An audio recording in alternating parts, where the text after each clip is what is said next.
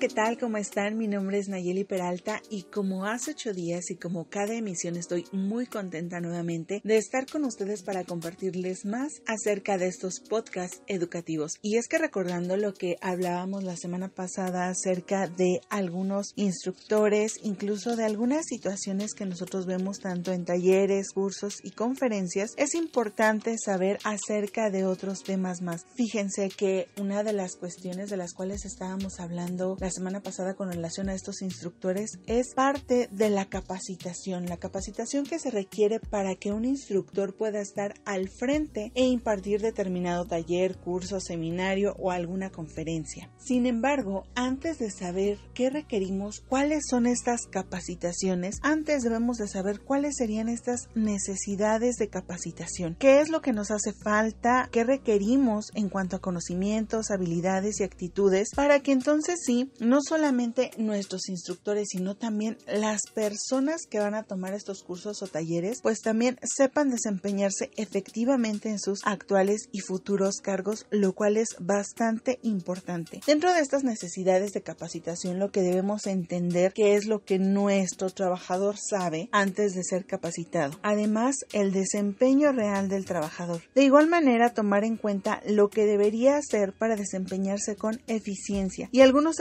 estándares de la ejecución del puesto. Esto es muy relevante porque en algunas ocasiones cuando nosotros estamos como instructores, estamos al frente o estamos capacitando a determinado grupo de trabajadores, a veces nos encontramos con gente que obviamente puede ser de nuestra misma edad, puede ser más joven o incluso mayor. En el caso de la gente mayor es relevante tomar en cuenta que en la mayoría de los casos van a tener más conocimientos que incluso nosotros. Parte de su experiencia va a ser parteaguas dentro de estas capacitaciones, lo cual se debe de tomar muy en cuenta. Para que nosotros podamos saber acerca de las necesidades de capacitación que requieren nuestros trabajadores, es importante también conocer las técnicas e instrumentos para que nosotros podamos llevar a cabo el diagnóstico de las necesidades de capacitación. Podemos tomar algunos métodos y técnicas que, por ejemplo, a mí me gustaría enlistarles el de la observación a través de esta técnica, cómo es que nuestros trabajadores están desempeñando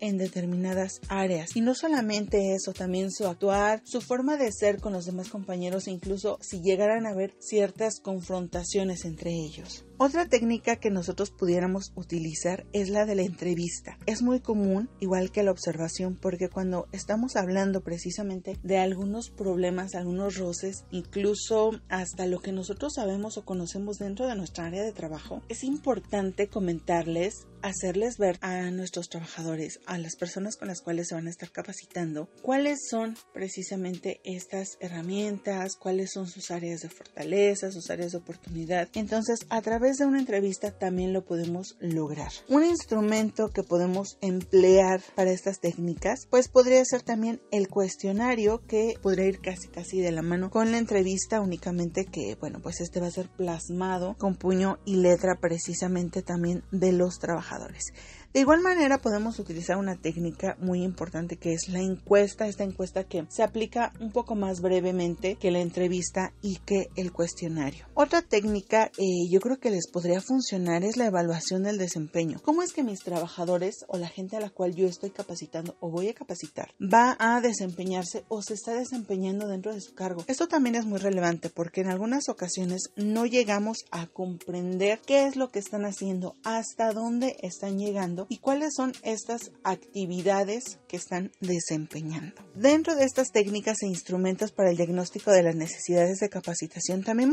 también podemos encontrar eh, este método que son las auditorías de calidad. Déjenme decirles que hay muchas empresas, generalmente en la mayoría, en donde se llevan a cabo precisamente estas auditorías de calidad, en donde no solamente se ve reflejado el trabajo en equipo, sino que también el de cada uno de estos trabajadores. Si bien es cierto que entre todos son un conjunto y que van a demostrar qué es lo que se está llevando a cabo, cada quien tiene una responsabilidad. Cada quien, eh, dependiendo del área, de la empresa, de lo que se esté manejando, el producto del cual se esté hablando, va a tener un papel muy importante y también es relevante que nosotros podamos identificar dentro de estas auditorías de calidad quién sí lo está cumpliendo dentro de esos estándares que se están pidiendo. Otra de las técnicas que nosotros pudiéramos utilizar es la de incidentes críticos. Aquí también es muy importante que nosotros sepamos diferenciar entre lo que están haciendo nuestros trabajadores para que podamos apoyarlos con estos métodos y técnicas para entonces sí poder localizar cuáles son las necesidades de capacitación y entonces nosotros como capacitadores o como instructores vamos a estar ahí para poder apoyar en lo que se requiera. Si ustedes ya se dieron cuenta,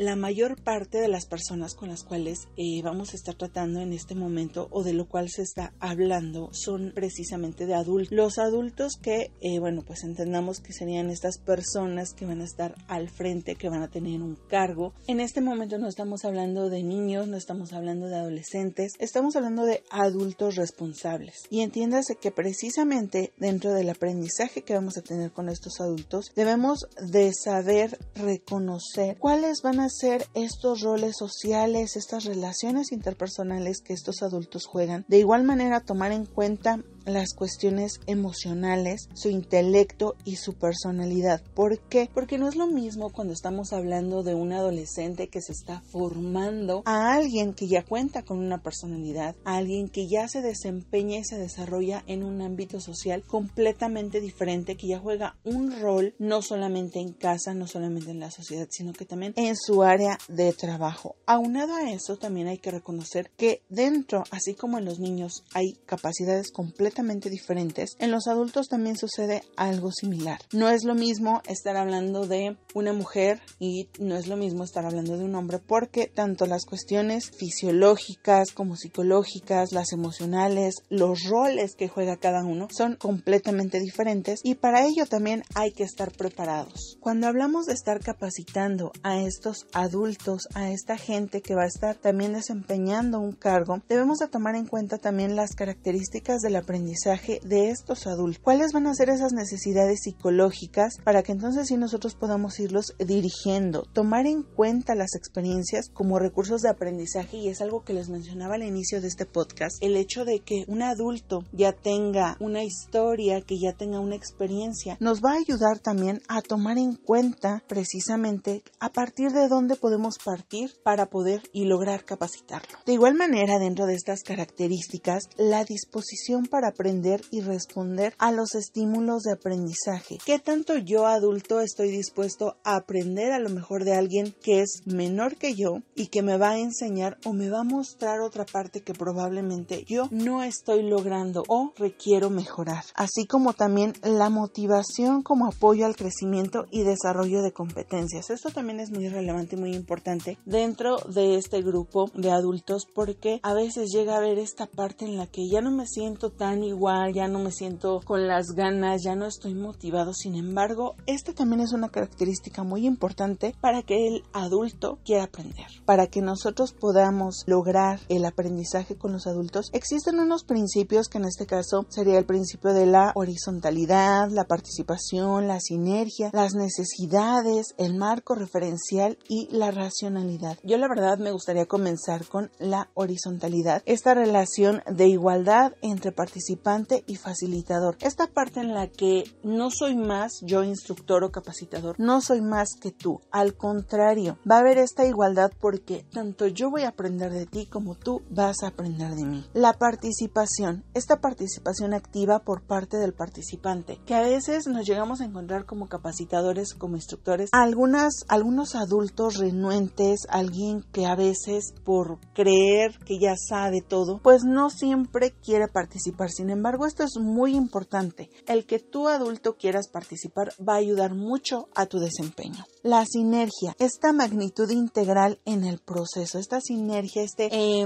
va y viene, yo te doy, esta cuestión recíproca en donde ambos vamos a estar trabajando de la mano. Las necesidades, comprender lo que requiere el participante.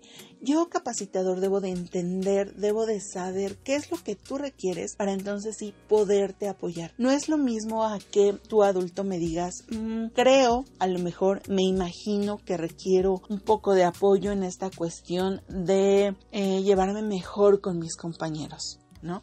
Probablemente es algo que él ha identificado. Sin embargo, yo capacitador me he dado cuenta que no solamente requiere de eso, requiere de otras cuestiones para que entonces se pueda desempeñar de una mejor manera. Entonces también es muy importante que nosotros logremos identificar y comprender estas necesidades. El marco referencial, generar el aprendizaje a partir de la experiencia. A partir de la experiencia, vamos a explotar la experiencia que yo les mencionaba hace un instante, que puede tener nuestro trabajador, nuestro participante, porque si bien es cierto, aunque no sea una persona adulta con toda la experiencia que llevan los años, también es cierto que hay gente joven que de acuerdo a las dificultades, a diversas situaciones que ha vivido, pues también puede o ha logrado generar experiencia. Bueno, pues a partir de esa experiencia, de esos ejemplos de vida, podemos partir y entonces sí, generar aprendizaje y poderlo compartir con el colectivo. Y por último, la racionalidad, este uso de elementos cognitivos,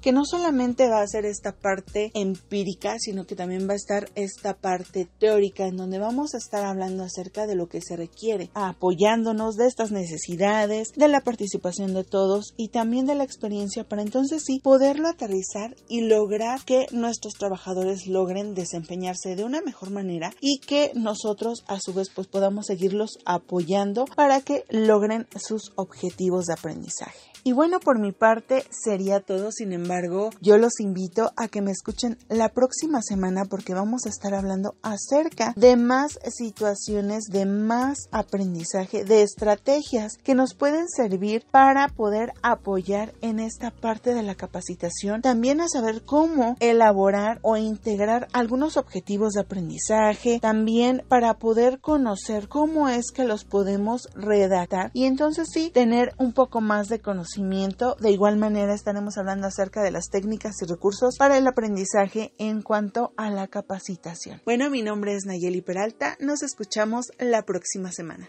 Hasta luego.